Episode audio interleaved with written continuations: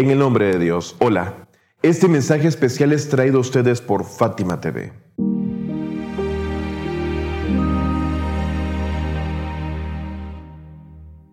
Damos continuidad a la serie Conociendo la Verdad, la cual es una clase en la que examinamos a profundidad la filosofía y las razones del levantamiento del imam al-Hussein, la paz sea con él.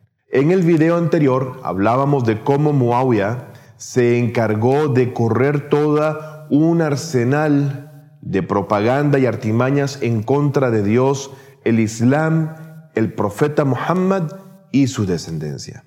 Una de estas fue el hecho de que propagó entre los habitantes del Sham la idea de que el imam Ali salam no practicaba el rezo o el Islam en sí. Y esto no fue refutado por nadie entre el pueblo ignorante de esa época y lugar, siendo más bien una idea que se volvió común entre la gente del Sham, a lo cual cuando un hombre martirizó al imam Ali salam mientras ese se prosternaba en oración durante las plegarias de la mañana, dicho suceso a modo de noticia llegó a oídos de la gente del Sham. Ahí todos se sorprendieron, puesto que con esto se derribaba la imagen falsa que había sido propagada falsamente sobre Amir al-Mu'minin Ali salam, dejando así en evidencia de que Muawiyah lo había planeado de una manera que les había tomado la razón,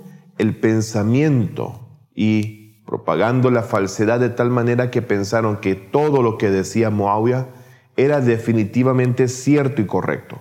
Pero nunca había nacido una intención del pueblo de debatir lo que recibían de información, negarlo, desmentir de esas falsedades y mucho menos investigar tan siquiera las fuentes o la razón de esas noticias.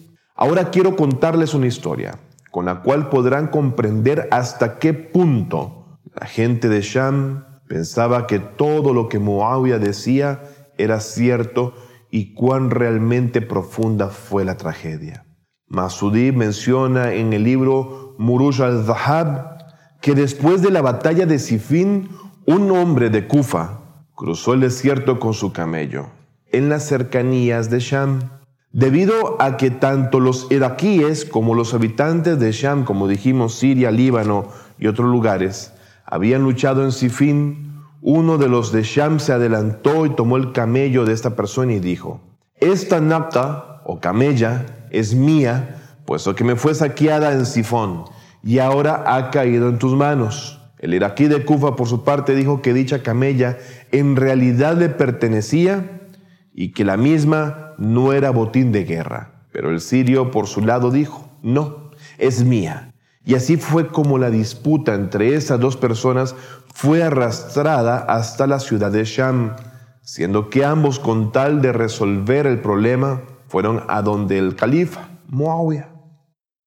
El hombre de Sham trajo 50 testigos y todos ellos declararon que sí, que la camella le pertenecía, le pertenecía a él, ya que la misma había sido obtenido durante la guerra. En eso Muawiyah, quien también juzgó según sus testimonios, dijo, ordeno al hombre de Sham que tome la camella y se retire de acá. Curiosamente, el hombre de Sham trajo a los 50 testigos, los que habían sido reclutados para dar falso testimonio, mintiendo sobre lo que ocurrió, y así de esa forma dejarse a la camella que no le pertenecía y simplemente había sido robada. A pesar de la gran mentira abierta con la que se intentaba embaucar al verdadero dueño del animal, Muawiyah decretó que le pertenecía al hombre mentiroso y ladrón de Sham, por supuesto. En eso el hombre de Kufa dijo que no se trataba de una camella o naca, sino de un yamil o camello, dejando en evidencia la mentira el robo, engaño y la injusticia de quien gobernaba, siendo a pesar de todo esto que la diferencia entre camellos, machos y hembras es muy clara y no podría haber quedado espacio para el error en el dictamen de justicia. Sin embargo, a pesar de todo esto, Muawiyah dijo, he dado el veredicto y no hay más protestas. Así de tajante. Cuando todos se fueron, Muawiyah, que sabía que el hombre de Kufa tenía la razón, le dijo, adelante, dime cuánto valía tu camello. Él dijo, costó una cierta cantidad, pongámosle X cantidad. Muawiyah le dio más de la cantidad y lo satisfizo. Él mismo le dijo, quiero darte un mensaje. Cuando regreses a Kufa, dile al imam Ali que Muawiyah dijo, tengo cien mil espadachines en Sham, que si les digo un camello macho es una hembra, todos dirán sí, es correcto, es un camello hembra. Con esto podemos observar cómo evidentemente la gente del Sham, bajo el gobierno de Muawiyah, estaba totalmente cegada y embelesada, no solamente por la propaganda generada por el poder en cuestión, sino por su propia ignorancia. Masudi escribe, en Sifin Muawiyah hizo la oración del viernes el día miércoles y dijo, porque vamos a la guerra y no tenemos la oportunidad, hacemos la oración del viernes el día miércoles. Toda esta gente ignorante y enajenada siguieron la orden de quien fuese un alma espuria, rezando sin mayor resistencia la oración del viernes detrás de Moabia el día miércoles, innovando.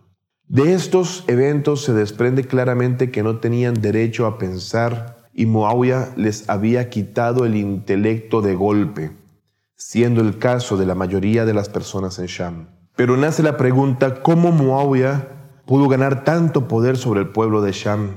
Cosa que explicaré más adelante.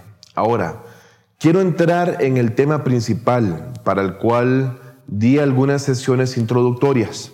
¿Qué significa hacer la oración del viernes en el día miércoles? ¿Qué quiere hacer Muawiyah con esto? ¿Era cuestión de demostrar su poder y querer garantizar así su gobierno? No, ninguna de las anteriores fueron razones para que ese tipo de accionar en absoluto se diese. Muawiyah simplemente quería cambiar el rumbo del Islam y destruirlo por completo mediante artimañas y acciones que debilitarían la fe de las personas, su capacidad de pensar y sobre todo de oponerse a aquello que les había sido arrebatado y más aún ni tan siquiera habían conocido por completo ni de forma correcta. Fíjense cómo ya habíamos mencionado que el imam al-Hussein conocía las verdades y las verdaderas intenciones también de quien fuese hijo de Abu Sufyan y sabía con mucha claridad que el Islam estaba en peligro. Muawiyah no decía abierta ni oficialmente a la gente lo que quería hacer, pero sí lo había mencionado en privado a un grupo cerrado de cercanos y amigos, lo cual está registrado en la historia y a eso llegaremos muy pronto. A diferencia de su padre Muawiyah, Yazid no tenía diplomacia ni sentido político alguno, y en sus poemas abiertamente decía que no había revelación dejando al descubierto de forma abierta y pública que éste, o sea, Yazid, no creía en el Islam, a diferencia de su padre que se escudaba en el Islam tan solo con el propósito de manipular a las masas y poco a poco destruir los cimientos de su creencia. Y eso era claro para el imam al-Hussein, quien lo venía denunciando desde hacía ya mucho tiempo atrás. El gobierno vicioso y corrupto de Muawiyah utilizó los mismos trucos de los gobiernos corruptos de todas las épocas indiferentemente, creando codicia en la gente con la promesa de muchas recompensas y bajo amenazas, así como aprovechar la ignorancia de las personas, creando falsas creencias religiosas entre quienes resultarían, por supuesto, engañadas. Es por eso que nadie en Sham decía la verdad, ni siquiera se atrevieron a pensar en ello ni tan solo por un instante. La única persona que pudo derrocar al gobierno corrupto de Moabia fue el imam Ali y sus hijos, quienes incansablemente luchaban contra un sistema que pretendía acabar con la revelación y la santidad del mensaje de Dios a su mensajero Muhammad. La paz de Dios sean con él y su familia. Hasta pronto. Fátima TV. Saberes que iluminan el alma. Síguenos en youtube.com slash Fátima TV ES o en nuestro sitio web fatimatv.es.